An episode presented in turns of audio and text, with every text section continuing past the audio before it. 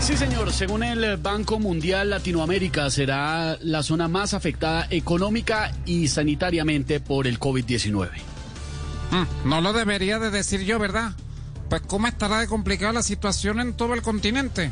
Que los venezolanos que salieron de aquí del país se están regresando. Y no es chiste, ¿eh? Uy. La cosa está bien dura y va a estar más jodida. En Perú y en Honduras, en Chile y Argentina. Panamá tendrá fisuras, Ecuador casi a la ruina. Uruguay y Paraguay sufrirá con Costa Rica. Bolivia se está afectando. Brasil y otros vecinos. Pero no nos entregamos.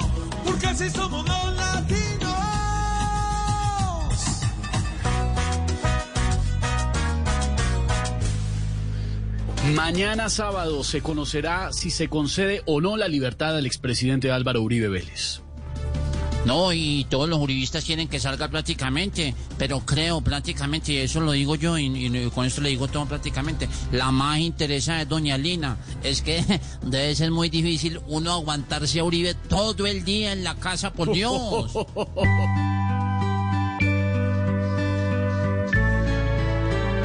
Un día más, esperando el expresidente.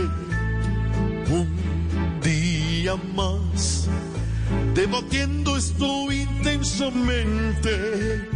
No aplacen más para ver si Colombia respira, que nos cansa andar en las mismas. Digan si sale o no, no un plazo más.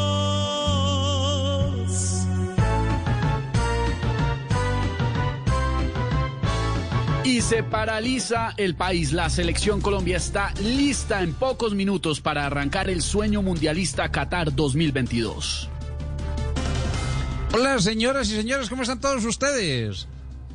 Lástima que se juegue sin público. Se va a sentir como un partido La Equidad Patriotas. No se muevan, ya regresamos. hombre, Todos nuestros jugadores representando el país